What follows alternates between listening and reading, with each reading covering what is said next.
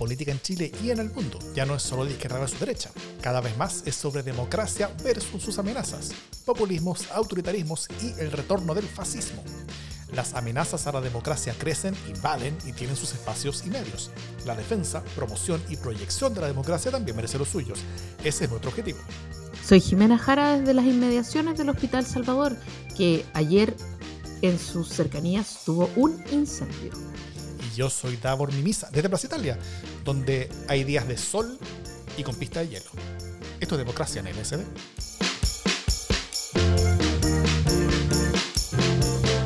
¿Cómo estás, Jimena? Muy bien. Quiero contarles que eh, ha sido una pequeña odisea eh, esta, no la grabación, pero llegar a tiempo con todo lo que se requería para esta grabación. De hecho, se me quedó el computador en la oficina, tuve que ir a la oficina a buscar el computador y cuando volvía de, con el computador en la mano, naturalmente, tengo que cruzar el puente de los candados, tengo que cruzar el, parque Balmaceda y ahí en el Parque Balmaceda casi me muerde un perro. ¿Qué me decís? Los perros están alzados. Está mala la cosa. Hasta los perros andan malos. Es la crisis alimentaria. Sí, no sé. El perro dijo, o me la como yo o me come a mí, porque los perros igual deben andar asustados. Si tenías una chaqueta al sac puesta, ahí, ahí, podía el perro asustarte o pensar que le iba a dar un zorro para que se alimentara. No, qué, mal, qué mal chiste, oye, qué terrible. No, no quise ver el video de cosas que es mejor no ver. Mm. Bueno, hoy vamos a hablar sobre la que ha sido la mejor semana de la presidencia de Gabriel Boric hasta ahora entre su cuenta pública, donde pudo reconectarse con su programa de gobierno, la explosiva alza que tuvo en encuestas, la gira con tintes cuasi homoeróticos que tuvo en Canadá junto a Trudeau, eh, y lo que se viene, su inminente protagonismo en la cumbre de las Américas.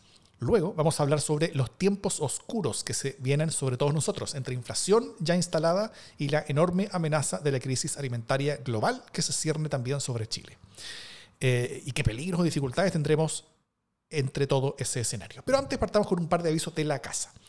Em, ya estamos a punto de grabar el LSD sin censura del mes. Esto es el capítulo mensual que le damos como agradecimiento en forma exclusiva a nuestros aportantes, quienes nos ayudan mes a mes a poder hacer más y mejores podcasts. Así que quienes quieran incorporarse este mes están en la fecha ideal ya que van a recibir rápido el LSD sin censura de junio. Probablemente pasado mañana o pasado pasado mañana. Estoy, Cuando digo pasado mañana quiero decir este jueves o este viernes. Por ahí. Em, eso. Y para quienes ya sean aportantes, recuerden lo que se dice en el LSD sin censura, que generalmente es hablar de política, pero, pero, pero hablando un poquito más distendidamente en el sentido de conversar estas cosas que no estamos dispuestos a hablar tan abiertamente. Eh, lo que se dice en el LSD sin censura se queda en el LSD sin censura. Eh, para aportar, ahí están todos los links y todas las opciones dentro de la descripción del podcast o el video o como nos vean o como nos escuchen. Em, y también Finalmente, como todos los meses, ha llegado libro de nuestro auspiciador queridísimo Laurel Libros. Eh, y como todos los meses, lo vamos a regalar a quien demuestre más entusiasmo por él. Eh, ¿Qué libro recibimos este mes de Laurel Jiménez?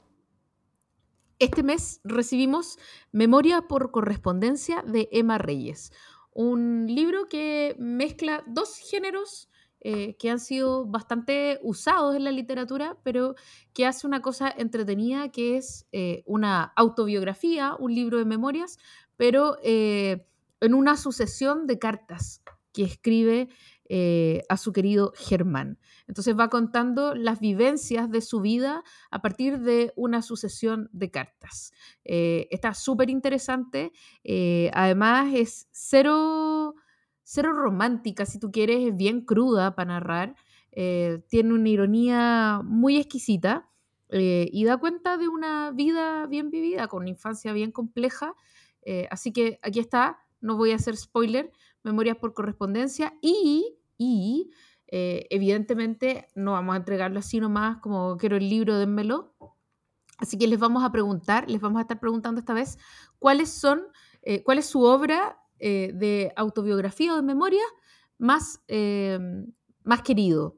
¿Qué memorias han visto, han leído y que les parezca notable? Así que la mejor narración de memorias es la que va a tener eh, el, el, premio. ¿Cuál le gustó más y por qué? ¿Cuál es tu libro de memoria favorita todo esto, Davor? Hmm, em, a mí me gustó mucho el, libro, que, no es autobiografía, pero, pero, es más bien como, eh, eh, es, es, como una de esas memorias en formato de entrevista larga. Eh, el que le hicieron a Benninger. justo antes de morir, él ya, tenía cáncer, estaba en las últimas, y le hicieron ahí una, una, entrevista larga. No, me acuerdo quién es la autora, lo, tengo acá en la biblioteca, pero, pero me gustó mucho su historia de vida. Me, me, es una historia de vida de, un tipo que estuvo muy conectado en, en, la historia de, Chile, tanto antes como después del golpe. Eh, o sea, antes del golpe y después del retorno a la democracia, fue muy protagonista en, ambas veces. Él, le ganó la elección de rector de la Universidad de Chile Ricardo Lagos, por ejemplo, y después terminó siendo básicamente el, el eje del gobierno de Patricio Alwin.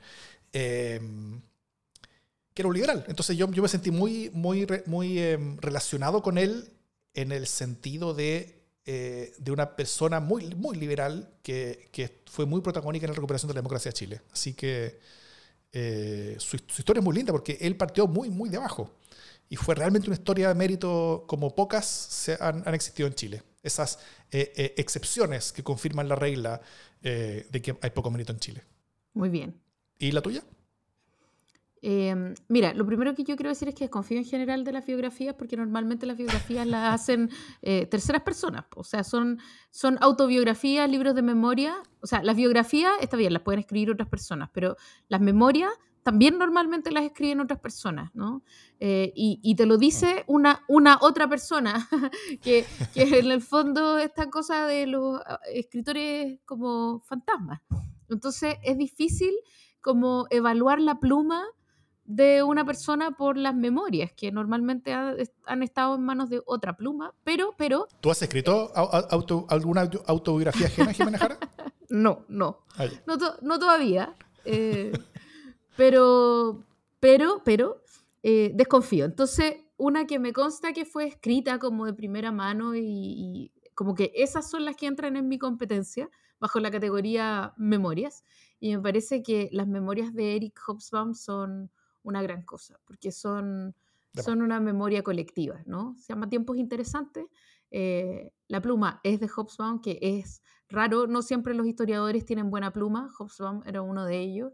Eh, tiene un título exquisito y, es además una, una memoria de tiempos, no es solo una memoria personal. Así que me encanta. Muy bien. Dicho todo eso, vamos con los temas del día.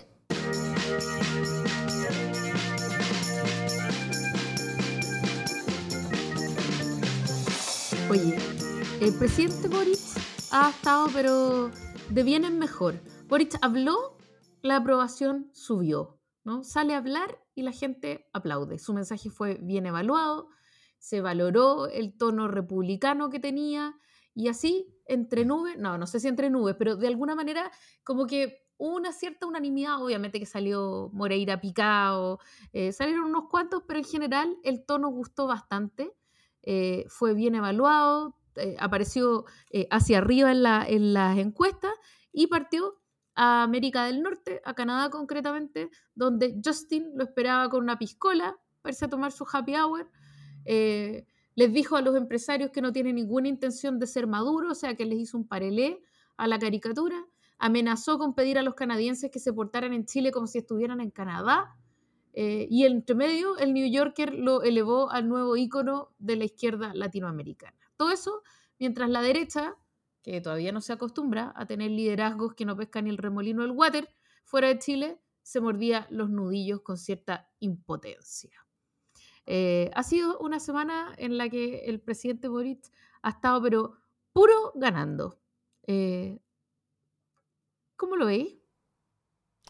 Em, o sea, tal como dije en la introducción, para, al menos para mí es la mejor semana del gobierno de Boric, por lejos, de, la presidencia de Boric en particular. Eh, lo cual, bueno, por un lado, no es decir tanto, la, vara muy, muy alta no estaba, o sea, eh, hasta la primera semana fue, fue bastante eh, atropellada con, con, con, con, todo lo que pasó en torno al, al, al viaje a la Araucanía de la ministra del Interior, pero eh, esta semana efectivamente, después del discurso, que fue bien evaluado, lo evaluamos nosotros también, pero yo creo que incluso fue eh, eh, el primer resultado en encuestas, que vamos a tener que ver después cómo se confirma eso con otras encuestas después, pero en la Academ, que fue la primera y la única publicada hasta ahora, tuvo una subida muy, muy alta. es la mayor, o sea, su aprobación subió de 36 a 44%, su desaprobación baja de 57 a 47. O sea, la desaprobación baja 10 puntos y la aprobación sube 8. Son 18 puntos en, total que, como, que aumenta el, neto. Continúa en, en, rojo, en negativo, pero, pero más o menos dentro del margen de error ya. Eh, y también la, la Comisión Academ hace un comparativo con distintas encuestas. Eh, con distintos perdón, cuentas públicas. Entonces marca los cambios en encuestas que han tenido las distintas cuentas públicas en, en, en, los últimos gobiernos. y esta ha sido la eh, con el mayor aumento en la aprobación que se ha medido hasta ahora. Estos ocho puntos de aprobación que aumentaron es mayor que eh, el primer, la primera y segunda cuenta pública del segundo gobierno de Michelle Bachelet, que tuvo seis puntos de aumento en su aprobación cada uno. y Piñera eh, eh, a lo más tuvo un aumento, un punto de aprobación en, después de cada una de sus cuentas públicas eh, o, ninguna, o, ningún aumento de aprobación. Entonces, primero fue sorpresivo por, por, la magnitud del cambio. Y también esto termina arrastrando al, al plebiscito. Al, plebiscito, ¿no es cierto? aumentó la perspectiva del apruebo, aumentó la, la, confianza en la Convención Constitucional, disminuyó la desconfianza. en general, yo creo que parte de lo que pasó es que el frame que, como que dominaba la, la, la, política chilena de la convención es un desastre, eh, se transformó, o sea, o, bajó mucho su, su fuerza, que, que, viene desactivando su fuerza desde hace un tiempo, mientras la convención deja de ser la protagónica en todo esto, eh, y volvió el frame con mucha fuerza, las reformas son necesarias e importantes, ¿no es cierto? Que es algo que, que, que recuerda mucho Gabriel Boric en su discurso, eh, y él se conecta mucho con la, con, con, con la sensación reformista que nos lleva a la presidencia. Eh, su discurso fue básicamente una reformulación de su, de su programa de gobierno y eso, y eso creo que reconecta ciertas cosas que se habían olvidado un poquito por la contingencia y hace que suba él y suba las otras cosas. Eh, yo, yo sí diría, antes de empezar con advertencias o cosas así, pero sí diría que, que, este tipo de aumentos por discurso lo normal es que sean temporales. ¿ah? Porque, porque tal como eh, el, el, el, el, lastre que son los convencionales, eh, en, la, aprobación del plebiscito, por ejemplo, eh, y que ese lastre va quedando atrás mientras los convencionales van quedando atrás del proceso, cuando el discurso genera una conexión muy potente, después de que el discurso se da, el discurso también se, va quedando atrás. Entonces, eh, es, responsabilidad más bien del gobierno, y eso podemos hablar ahora sobre si es que se puede o cómo se puede, eh, de mantener este cierto momentum o este cierto impulso que el presidente le dio. Porque el presidente yo creo que no debería estar todos los días eh, en, una situación tan protagónica como estos momentos, ¿no? Mira, yo creo que aquí hay una, hay una tensión y hay un cierto estrés. Yo creo que, como, siempre, las buenas noticias, eh, en mi caso, te pueden, siempre eh, traen algún riesgo o siempre mm. tienen alguna catástrofe. lo que aquí pasa es que efectivamente lo hace muy bien, hablando, es un gran comunicador, es muy persuasivo, además, pero eso demuestra que eh, él es un gran narrador de su proyecto, ¿no? Está muy convencido, se le siente muy genuino, se le siente eh, muy honesto. Eh, él es el, más, el, activo más importante que tiene el gobierno, lo cual está bien porque es el presidente. y que tiene el poder de levantar una aprobación alicaída. El problema que hay ahí es que hasta ahora el gobierno, eh, y quiero decir con esto, los ministros del gobierno, no han mm. tenido la misma capacidad de concitar apoyo y de levantar eh, el gobierno frente a, los problemas. Entonces, qué bueno que el presidente es el favorito de la gente, más vale, ¿no? Eh, pero por otro lado, qué complejo que el solo gran activo quizás del gobierno sea el presidente, porque el presidente no puede estar en todas, ¿no? Eh, y por lo tanto, y tampoco puede hablar de cualquier nimiedad.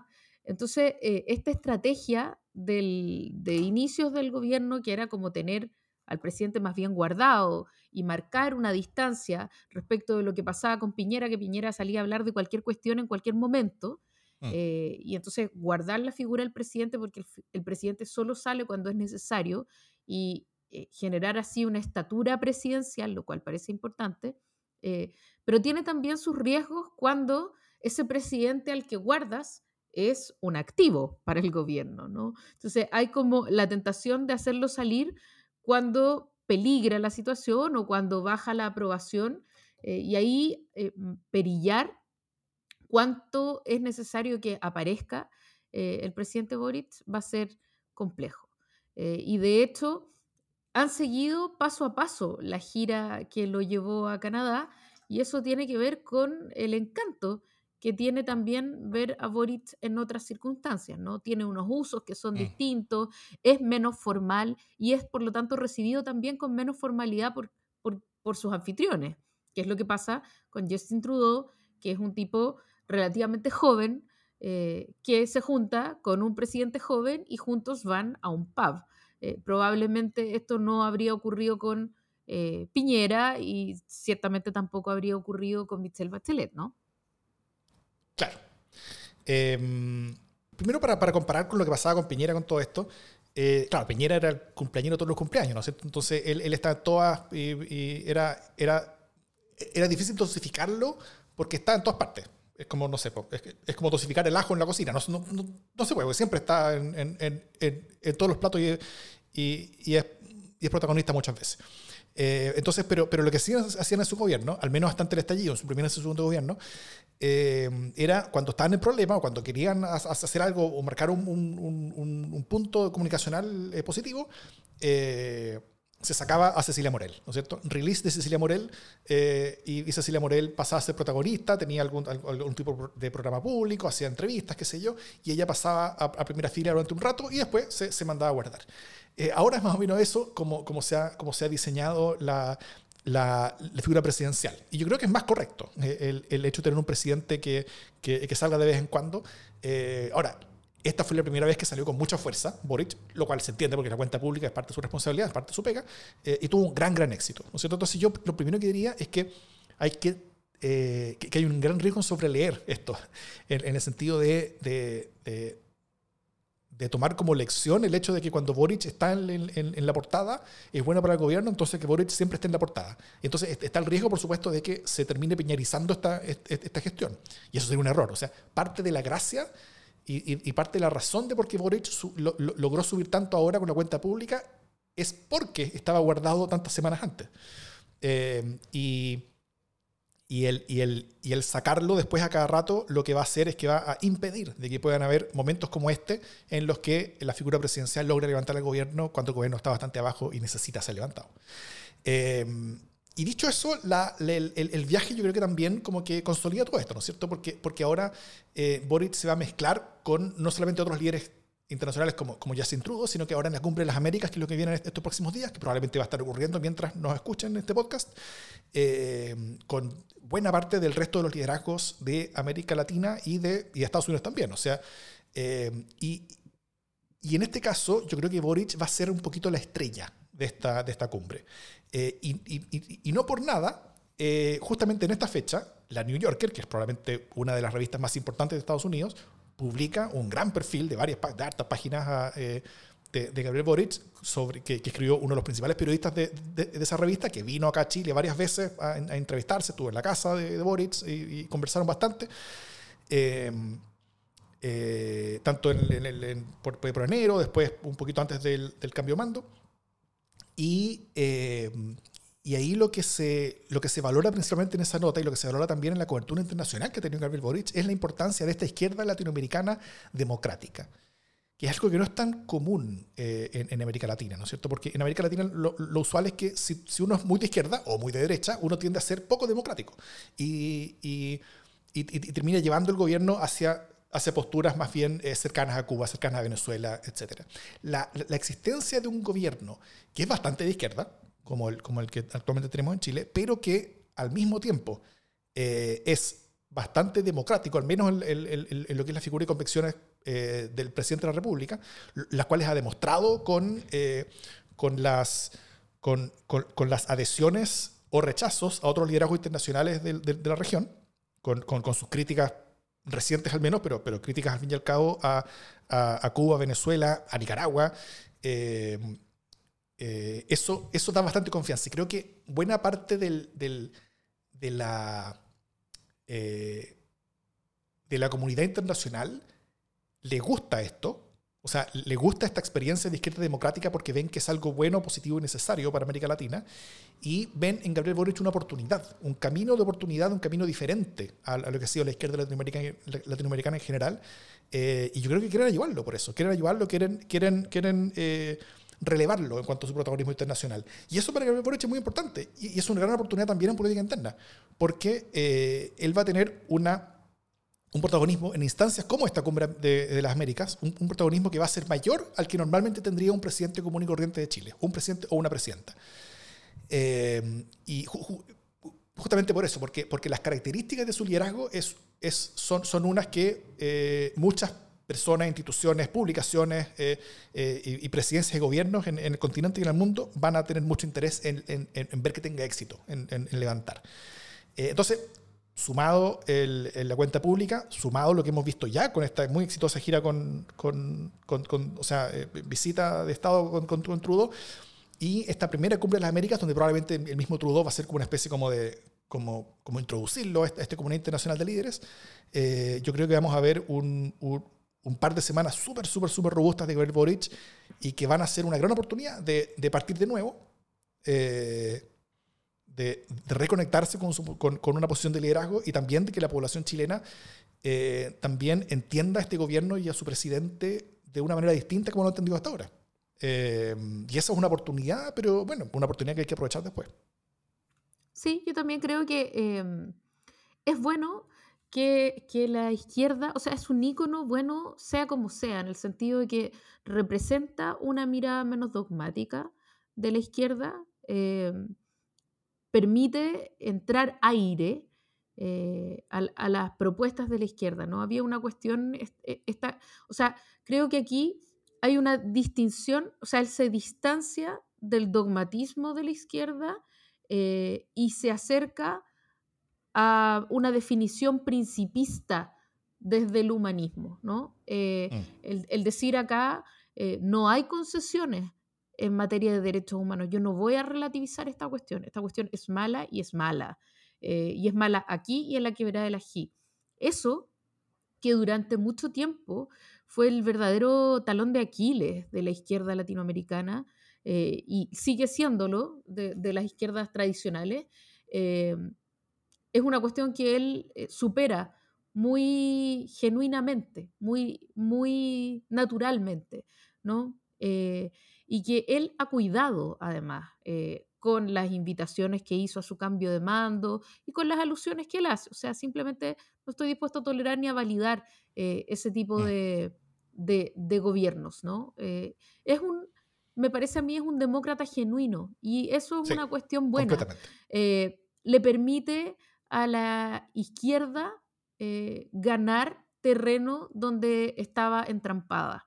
Eh, y lo hace porque es de otra generación y porque adhiere a otros principios, porque llena de otros contenidos también eh, el encuadre de las izquierdas, ¿no? Haciéndole, mm. haciéndola una izquierda em, más inclusiva, eh, que es una cuestión que no siempre le ha sido fácil a la izquierda, abrazar genuinamente las banderas de distintos tipos de diversidades, de la sustentabilidad medioambiental, o sea, eh, se cruza la idea de la nueva generación y de los principios que visten a las nuevas generaciones con una orientación genuinamente izquierda. Y yo creo que eso efectivamente puede encarnar un nuevo tipo de liderazgo y un nuevo tipo de izquierda latinoamericana, eh, no populista, porque además me parece que a esta altura es súper claro eh, que Boric encarna un, un tipo político y no un tipo de liderazgo caudillista eh, ni populista, o sea, es un tipo responsable con su contexto político. Y creo que eso es una buena cosa. Sí. Em, y, también en ese mismo contexto, eh, Boric es el primero de una, de una esperada camada que van a ser similares. O sea, ya se está hablando como de una tríada que sería muy importante, donde Boric es el primero, que, que ya fue elegido y ya asumió. Eh, el siguiente sería Petro, si que gana la, segunda vuelta, lo cual la encuesta está bien peleada hasta ahora, así que puede pasar cualquier cosa.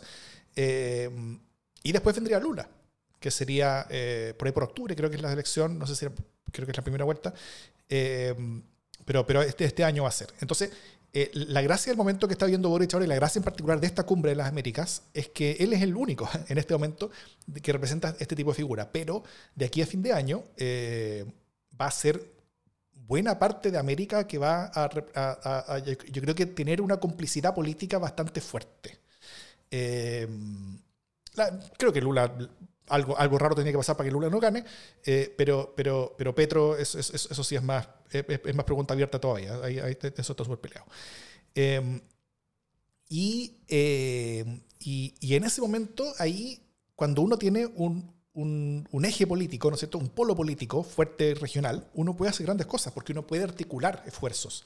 Eh, porque, porque estos gobiernos van a ser gobiernos que van a poder dialogar y discutir y, compartir espacios con gobiernos como Estados Unidos, Canadá, con, eh, muchos otros gobiernos que, normalmente tienen mucho menor acceso a, eh, a, a, las izquierdas latinoamericanas, a las izquierdas latinoamericanas tradicionales. Y también estos, estos mismos liderazgos van a tener acceso a figuras como, eh, como AMLO en México, como Fernández en Argentina, que que no se entienden tanto como estas nuevas izquierdas, son más parecidas a una izquierda más bien tradicionales, pero, eh, pero, pero al mismo tiempo van a tener un, un, canal de, comunicación bastante eh, eh, bueno y robusto con, con, liderazgos como estos. y, y, esta construcción de, del liderazgo internacional de Boric es, es, una que puede ser muy, muy, muy potente también para sus objetivos locales. O sea, yo, yo repito lo que dije hace, un rato, creo que es importante pensar que la posible alza que está teniendo la prueba en este momento en las encuestas tiene que ver con el alza que está teniendo Boric, en el sentido de que, eh, de que una mayor presencia del, del, recordatorio de las cosas que, las, que, a los chilenos les gustó sobre Boric y por qué votaron por él, eh, al menos de segunda vuelta, eh, que no es lo mismo de, eh, que, haber estado convencidos con todo el programa, ni es lo mismo con, con sentirse muy oficialistas, pero, pero, pero sí lo prefirieron ante, la alternativa por ciertas razones. Y, y, mientras la presidencia de Boric y el gobierno de Boric logre mantener esas razones presentes en el imaginario colectivo chileno, los objetivos políticos del gobierno van a ser mucho más fáciles que se puedan cumplir, o al menos menos difíciles de que se cumplan. Eh, y, el, gran, gran objetivo que hay en este momento eh, es, por supuesto, el plebiscito y, una buena presencia internacional de Boric puede eh, alimentar bastante ese objetivo, creo yo, ¿no? Estoy de acuerdo.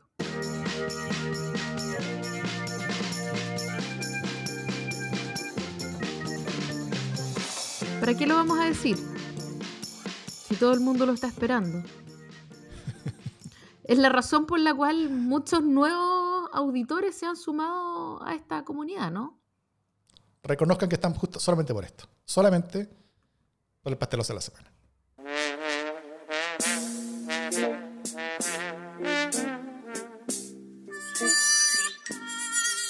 Mi pastelazo de la semana es para, em, para el alcalde eh, de Valparaíso, Jorge Tzarp. Eh, que no quiere, se niega sostenidamente a informar sobre sumarios de acoso sexual y maltrato laboral en Valparaíso. Em, la razón que da es una buena razón formalmente, ¿no? Que es que quiere cuidar especialmente a las víctimas para que no sean revictimizadas. Eh, y sería una razón atendible el no querer transparentar eh, si es que el Consejo para la Transparencia no le hubiera solicitado que entregara todas estas causas con los nombres de las víctimas y los victimarios tarjadas, eh, para no vulnerar justamente el derecho a la privacidad. Eh, y sobre todo, si esta petición no tuviera origen en denuncias repetidas de especialmente una funcionaria del municipio que sufrió maltrato, que lo denunció eh, y que esperó en vano que algo ocurriera con el sumario que debería eh, haberse instruido. Y cuando fue a preguntar qué pasaba con el sumario, la persona que la acosaba se enteró eh, y se dedicó a hacerle la vida a cuadritos. entonces lo que pasa es que cuando hay 51 casos, 51, por acoso laboral, maltrato y acoso sexual, y no se llega a nada, la gente quiere saber qué pasó con esas investigaciones, se pide eh, la información por transparencia como corresponde y el municipio se niega.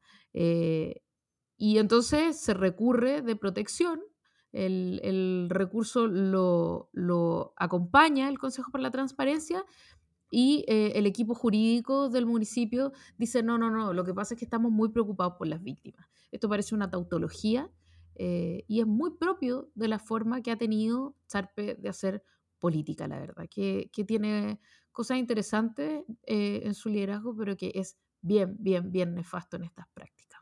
Así que mi pastelazo por la semana es para Jorge Charpe. Sepo. Em, bueno, este fue un aporte de la comunidad vía Twitter, mi pastelazo. Eh, mm. Mira, cuando, cuando, cuando, uno, cuando uno es oposición, uno trata de criticar, ¿no es cierto? Es normal, es la pega. Eh, generalmente es fácil encontrar algo que criticar y uno lo hace. Y puede ser de buena fe y todo bien. Pero a veces no se encuentran cosas. ¿ah? Y, y, y, ante la desesperación por criticar cualquier cosa que sea, pasan cosas como esta que eh, nos ofreció el diputado em, Jorge Durán. El presidente de la República, ya la institución presidencial, no es posible que por falta de higiene personal, por falta de limpieza, por falta de protocolo, por suciedad, demos una pésima imagen país mientras se está en un punto de prensa, hablando en términos coloquiales, el presidente de la República sacándose los mocos. Es algo vergonzoso que por favor haga un llamado a cuidar el decoro del país, a cuidar el honor, a cuidar la higiene, la limpieza de lo que significa la institución presidencial. Le hago un llamado al equipo presidencial y al presidente de la República, que puede venir a retirar en mi oficina una cantidad suficiente de, cajas de pañuelo desechable y si lo requieren puedo ir personalmente a dejarlos a la moneda. Son prácticos, son doble hoja, si necesita alguno más fino, no hay ningún problema, pero no es posible de que se pierda la dignidad del cargo de esta forma tan degradable. Boric se rascó la nariz. Eso fue convertido en escándalo por la ultraderecha en redes sociales y llega ni más ni menos que a la Cámara de Diputados como inspiración para poder criticar algo de la gira. Eh, Jorge Durán es tan fuente inagotable de pastelazos que ya debería pensar en franquiciar el negocio. Pastelazo. Oye, y mm, perdón, no, o sea, súper pastelazo, estoy de acuerdo, etcétera, etcétera, pero además, eh, Piñera se comía los mocos o se comía las muñas, ya no me acuerdo qué se comía, pero era realmente repugnante. No sé, digo, si estamos hablando de moco, hablemos de todos los mocos. Mira, mira, yo vi fotos de, de, que tenía la, O sea, no solamente el dedo dentro de la nariz, tenía como, eh, eh, eh, como hasta el codo metido dentro de la nariz y rascándose el traste también. Había, había fotos él y, no solamente como en, como, en cumbre, sino que onda como como en ceremonias formales con él con la, con la, con la cinta presidencial lo cual es normal, está bien, loco, rásquense en la nariz. Pero, pero, pero, pero, pero el punto es que, la, es que el, el, tratar de convertir todo en escándalo, o sea, realmente eh, termina siendo tan ridículo, tan ridículo, tan ridículo, que termina siendo contraproducente para el esfuerzo de la crítica, que es intentar dañar al, al objeto de la crítica. Eso. Un moco.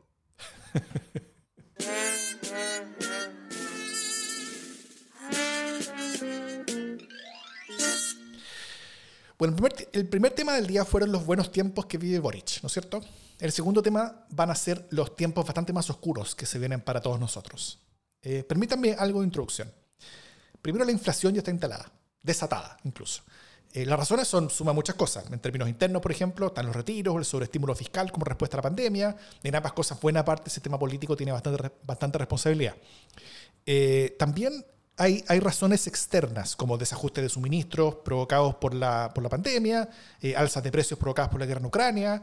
Lo real es que la inflación es tema en buena parte del mundo y en Chile es y será peor que en la mayoría de las partes. Eh, hoy el Banco Central, por ejemplo, hoy martes anunció una subida de la tasa de interés, ya estamos en 9%, como no estábamos hacía décadas. El Grupo de Política Monetaria también recomienda que se congelen los reajustes de salarios para controlar la inflación, lo que implicaría en la práctica bajar salarios. Eh, además, los últimos meses los salarios ya han bajado en términos reales más que en décadas, más que en los años 90 incluso. Eh, y, las, eh, y las alzas, o sea, fue, como la, la, baja puntual más grande que se ha medido desde los años 90. Em, y las alzas de tasas de interés bien pueden provocar una recesión económica. O sea, ya cada vez más actores eh, hablan para Chile de la temida esta inflación, que es la suma de inflación alta y crecimiento económico bajo.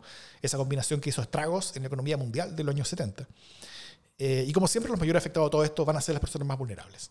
Y como si todo esto fuera poco, se viene una posible crisis alimentaria de nivel global. Eh, esto sí por razones básicamente externas. Primero, el cambio climático ya tenía el suministro global de alimentos bien estresado, con, con, con, con eh, crisis locales que pueden tener repercusiones globales rápidamente y, que habían cada vez más de, de, esas. Después vino la pandemia con el desastre de las cadenas de suministro. Después, por ejemplo, la peor cosecha de varios, de, de, varios tipos de cereales en la historia reciente de China. Luego la guerra en Ucrania, que enfrenta a dos de los mayores exportadores de alimentarios del planeta, con un porcentaje no menor del grano del mundo, actualmente bloqueado en, los puertos ucranianos eh, y siendo bombardeado por artillería y misiles rusos, o robado incluso por, los rusos para, para, para su propio uso. Eh, todo esto ha hecho subir los precios de varios alimentos en, muchas partes del mundo. Eh, acá ya vimos el aumento del aceite maravilla en particular, pero eh, hay muchos otros más que se vienen y se vienen con mucha más fuerza. Esto ha generado pánicos que han llevado, por ejemplo, a India a prohibir la exportación de trigo para evitar que los productores vendan afuera para aprovechar mejores precios, ¿no es cierto? Arriesgando la, población local. Esto, todo esto hizo subir aún más los precios del mundo.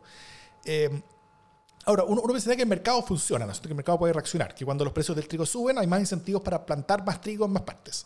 Y eso normalmente sería así.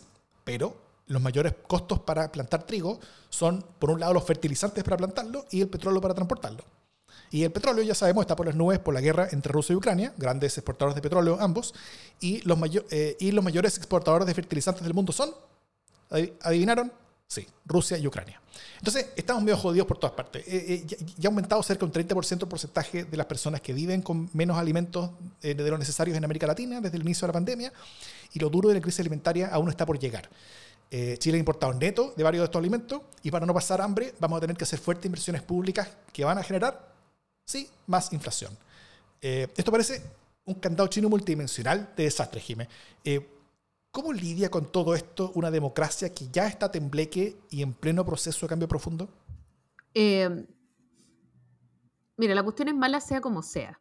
Creo que es importante que tengamos eso en mente. Eh, para que, para que estemos, o sea, que sepamos que estamos en un contexto muy jodido, muy jodido, eh, y estemos preparados para que el contexto lo sea efectivamente, ¿no? Eh, que no estamos tan preparados a lo mejor como en otras crisis eh, y no porque, eh, porque no hayamos guardado para las vacas flacas. O sea, Chile, las últimas crisis económicas mundiales ha pasado bastante piola. en el sentido que ha habido cosas, como el precio del cobre, por ejemplo, que le ha beneficiado, o porque ha habido reservas que han permitido instalar muy fuertemente políticas contracíclicas que han ayudado a colchonar esa caída. Eh, pero este no es eh, ese momento. No hay cómo eh, minimizar esa crisis más allá de las ayudas que ya está ofreciendo el gobierno. la, se, acaban de, se acaba de aprobar eh, en la Cámara de Diputados hoy día, probablemente se apruebe también en el Senado, eh, nuevos recursos para estabilizar el precio de los combustibles y que no llegue tan fuerte, eh, para que la parafina, subsidios para que la parafina no sea también tan, tan terriblemente castigada, pero todo lo que se pueda hacer, sin embargo, no alcanza a compensar lo que está ocurriendo, ¿no?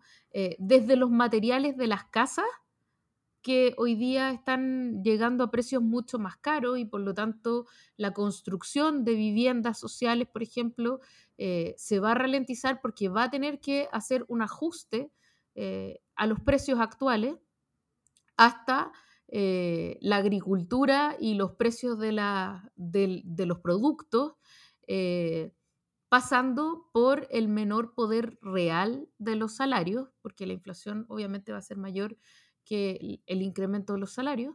Em, y todo eso, todo eso va a ser muy complejo y lo vamos a notar, ¿no? Em, ¿cómo, se, ¿Cómo se aborda?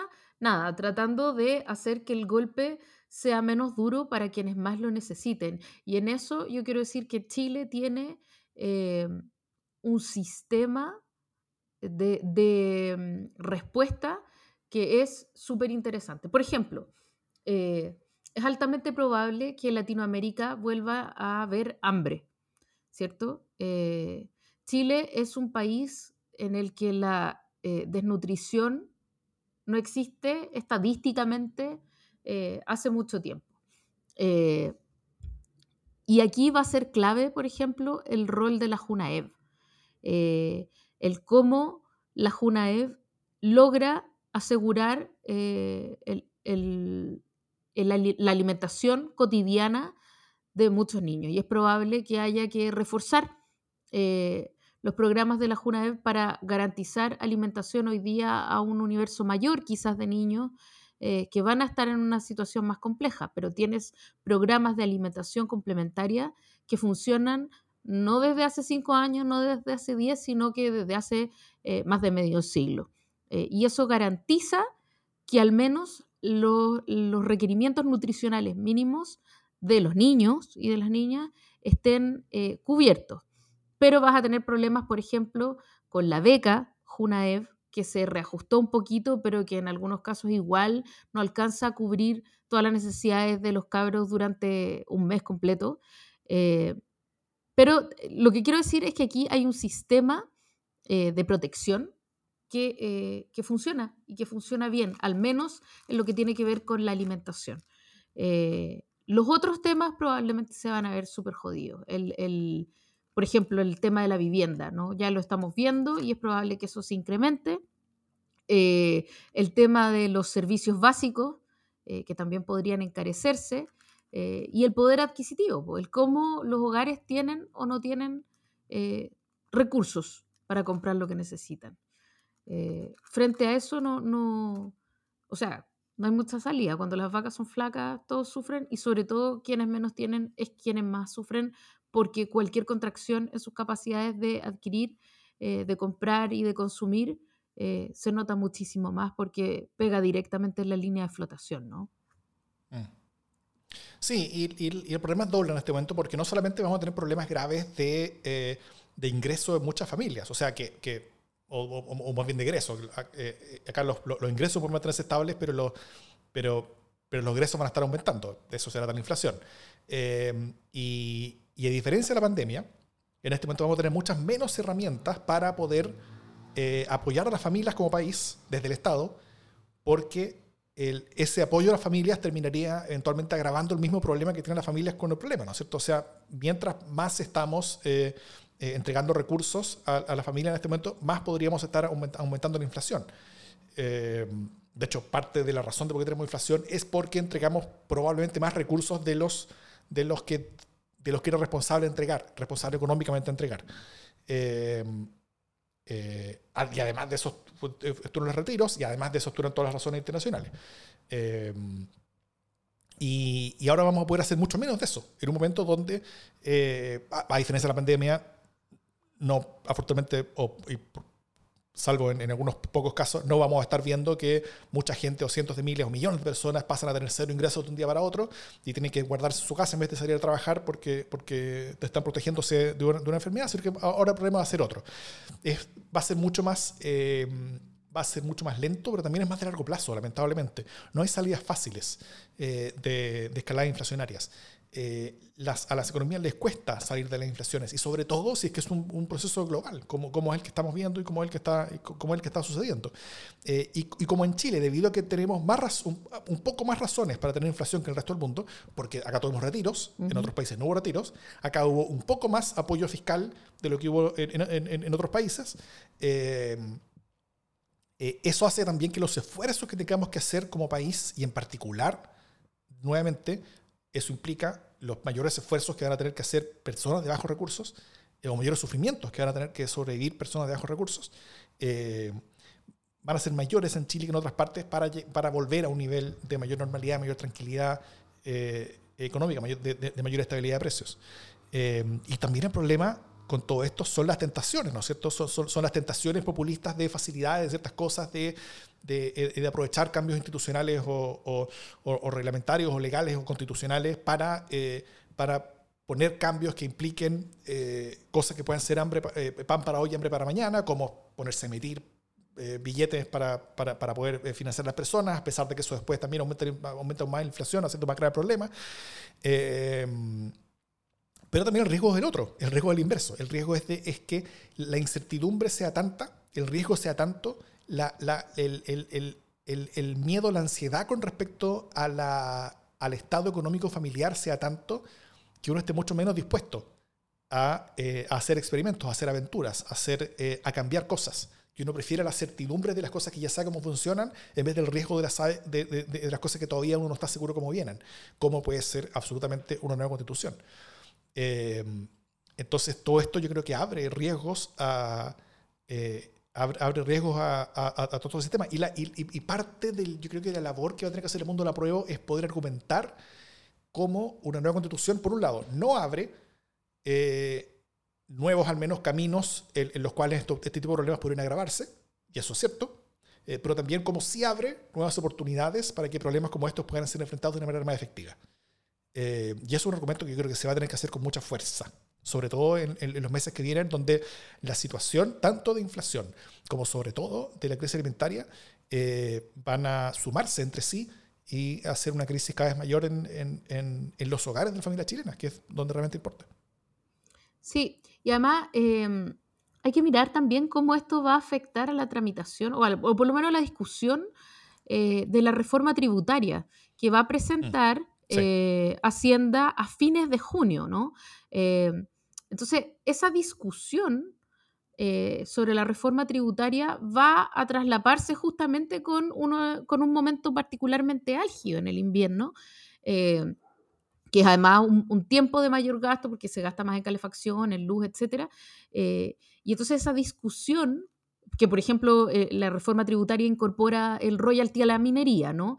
Entonces esa discusión va a estar fuertemente teñida por las amenazas que ya conocemos de, eh, de cómo puede impactar esto eh, al, al, a la inversión, ¿no? Entonces esta conversación de cómo la reforma tributaria resulta nefasta para la inversión eh, va a ir contaminando la discusión y si la contamina, tiende a contaminar la normalmente mucho más en tiempos complejos en los que efectivamente no te podéis farrear la inversión. Eh, pero así como no te puedes farrear la inversión, tampoco te puedes farrear los recursos de la reforma tributaria para materializar eh, reformas sociales que son importantes desde largo tiempo para atrás, ¿no? Sí. De hecho, bueno, hoy la plata ya es escasa, o sea, hoy, Chile no está en holguras, en, condiciones de hacienda, y tampoco tiene mucha holgura eh, monetaria para, gastar en muchas cosas, porque cualquier cosa que haga Chile eh, tiene un riesgo, eh, al menos en, en, alguna familia de cosas que puede hacer desde el Estado, hay un riesgo también de, aumentar aún más la inflación. Entonces, hay, hay, hay, pocas cosas que se pueden hacer. Por lo tanto, hoy día, eh, por ejemplo, el programa de gobierno, para pa, pa, pa, pa, no ir más lejos, tiene muchas cosas, cambios muy grandes, cada uno de ellos muy caro, eh, de, de, grandes inversiones de, de recursos. Eh, y, y, y, probablemente lo que van a poder sacar como reforma tributaria, si es que sacan algo, va a ser algo mucho menor a lo que necesitan para hacer, se una fracción de las cosas que ellos están proponiendo. Y hoy día los pocos recursos que se tienen se están gastando básicamente en estabilizar el precio de la gasolina. O sea, se está subsidiando la gasolina eh, y la, también la parafina, pero se está subsidiando la, el, el, metiéndole plata al MEPCO, metiéndole puntos del PIB al MEPCO. Ya, ya se metieron, creo que, eh, un punto del PIB en, la última inversión, fueron como 2.000, 3.000 millones de dólares de una para estabilizar gasolina. O sea, estamos subsidiando la gasolina en Chile, eh, que es una forma de bueno, por un lado, de, de minimizar el costo eh, de, de, muchas cosas y muchos bolsillos, pero también de, eh, de tratar de detener el alza inflacionaria. Eh, y, pero eso también implica que hay menos plata para hacer otras cosas. Eh, entonces, o sea, si, si, el gobierno de Boric termina siendo un gobierno donde se subsidió la gasolina, y eso fue su gran reforma social, eh, y ahí se usó la, la poca plata que había disponible, bueno, no va a terminar siendo bueno exitoso eh, al, menos con respecto a la, propia vara con el que él mismo pidió medirse. Eh, así que va a ser, eh, muy difícil la labor política de, focalización y de priorización de necesidades y de, y de, objetivos, ¿no es cierto? Porque vamos a ver probablemente de las siete u ocho líneas eh, muy caras cada una de, de, trabajo que están en el programa. Vamos a ver a muchos grupos de interés en los próximos meses peleándose por los pocos recursos que van a haber disponibles para invertir o, para lograr ciertos cambios sociales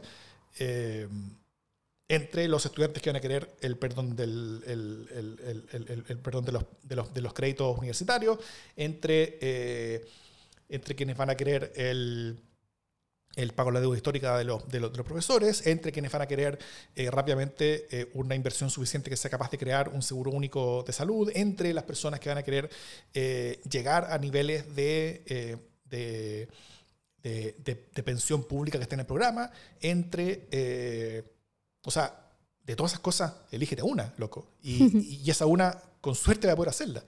Eh, y la reforma tributaria, recordemos, va a ser una reforma hecha en momento de crisis, en momento en el que la crisis está más cerca de comenzar que terminar. Eh, y también en momento donde el gobierno no tiene mayoría ni está cerca de tenerla, en ninguna de las cámaras del, gobierno. Entonces, eh, es, es, es, es, bien negra la perspectiva que se le abre a la reforma tributaria, salvo que aprovechen la oportunidad y meter ciertas cosas ahí, eh, pensando más bien en, en, ciertos niveles de, reactivación, pensando en, cosas que, que, no, que, no son muchas veces parte del lenguaje tradicional de la izquierda eh, y que pueden abrir puentes, al menos de diálogo con, con la oposición, que permiten eh, viabilizar políticamente algo que hoy día se ve bien difícil que sea aprobado. Totalmente de acuerdo. Y también esto va a afectar, eh, aunque no se quiera, a la discusión constitucional. Así es. Porque, porque también un horizonte en el que la constitución garantiza derechos sociales de manera mucho más contundente, eh, va a ser instrumentalizado como una constitución que desestabiliza la inversión, eh, como una constitución marxista, si tú lo quieres poner en términos muy caricaturescos, ¿no?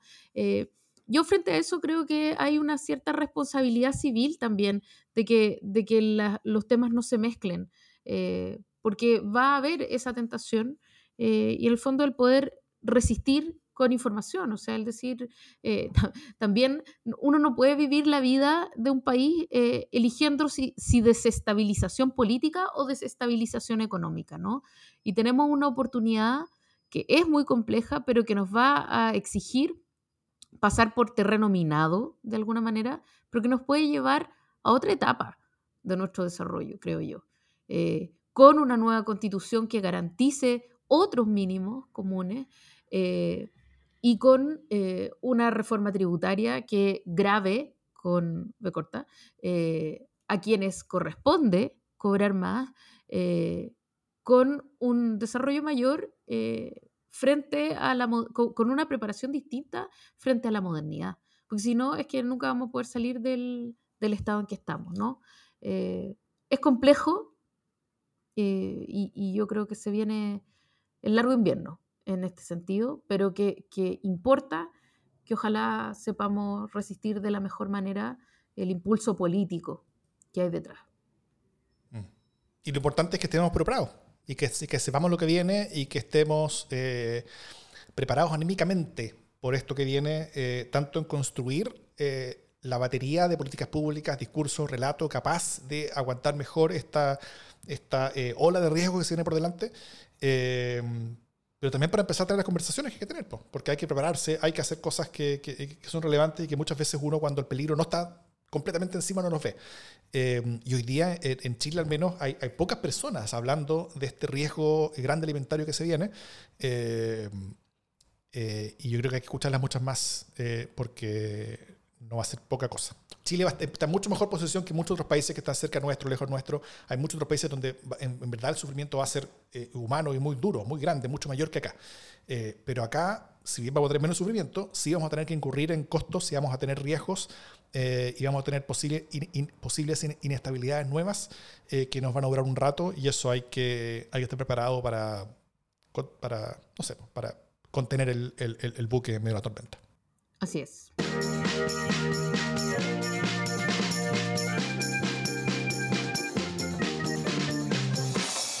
Las buenas noticias. ¿Qué buena noticia tienes, Jimena Jara?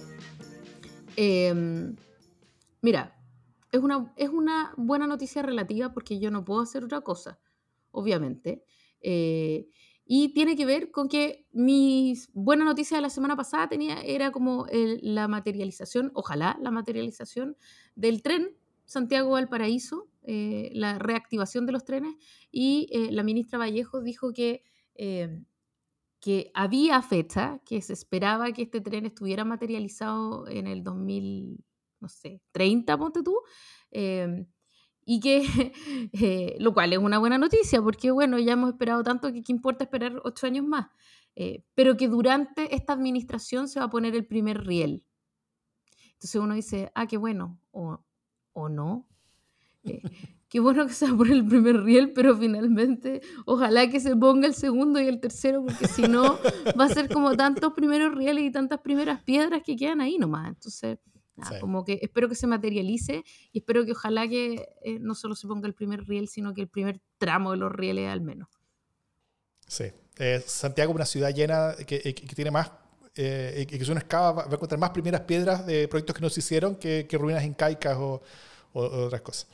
Eh, bueno, mi buena noticia de la semana es eh, algo que mencioné a la pasadita al principio del programa, pero que ahora quiero ahondar en eso un poquito más, que es el hecho que, al menos en la primera encuesta medida después de la cuenta pública, y vamos a ver si es que esto es temporal o si es que esto es parte de ciertos efectos que se esperaba que vinieran, pero se esperaba que vinieran un poquito más lentos.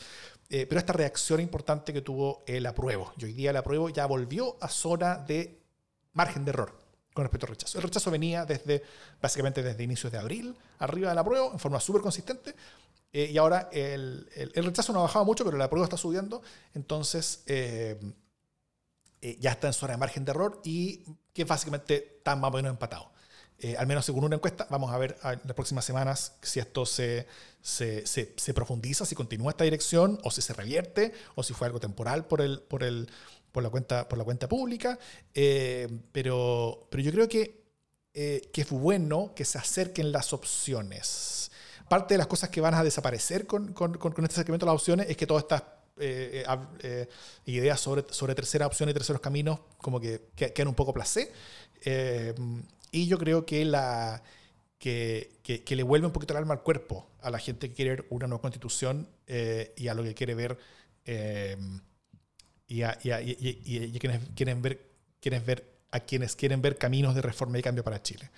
Eh, eso, creo que había harto susto y puede haberlo todavía, yo creo que es sano que lo haya, pero, pero mientras hay al menos tanta esperanza como hay susto, eh, creo que es una buena cosa y, nada, pues, las campañas ahora van a, van a, comenzar en algún tiempo más. Claro, la constitución no se ha cerrado completamente todavía, pero el hecho de que ya estemos empatados antes de que esté el producto final de la constitución es una muy buena perspectiva para, la, para el proceso. Eso. Estupendo. Dicho eso, esto es democracia en LSD.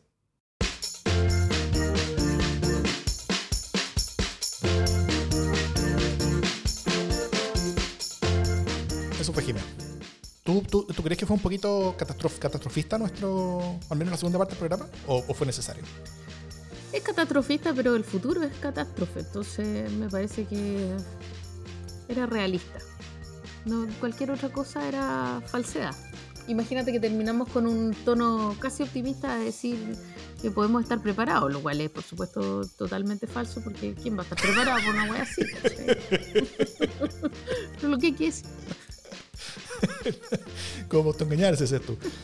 bueno, eh, eh, escuchen a gente como, como, como, Rodrigo Wagner, por ejemplo, que está hablando mucho sobre esto. Eh, ha, ido a hablar en, varios foros y cosas, y hay varios videos por ahí dando vuelta en internet que hace harto dato y bajado la realidad chilena, lo cual es importante. Hay, hay, hay harta gente de todo el mundo que está preocupándose mucho de este tema, pero también es importante ver cómo afectaría a Chile.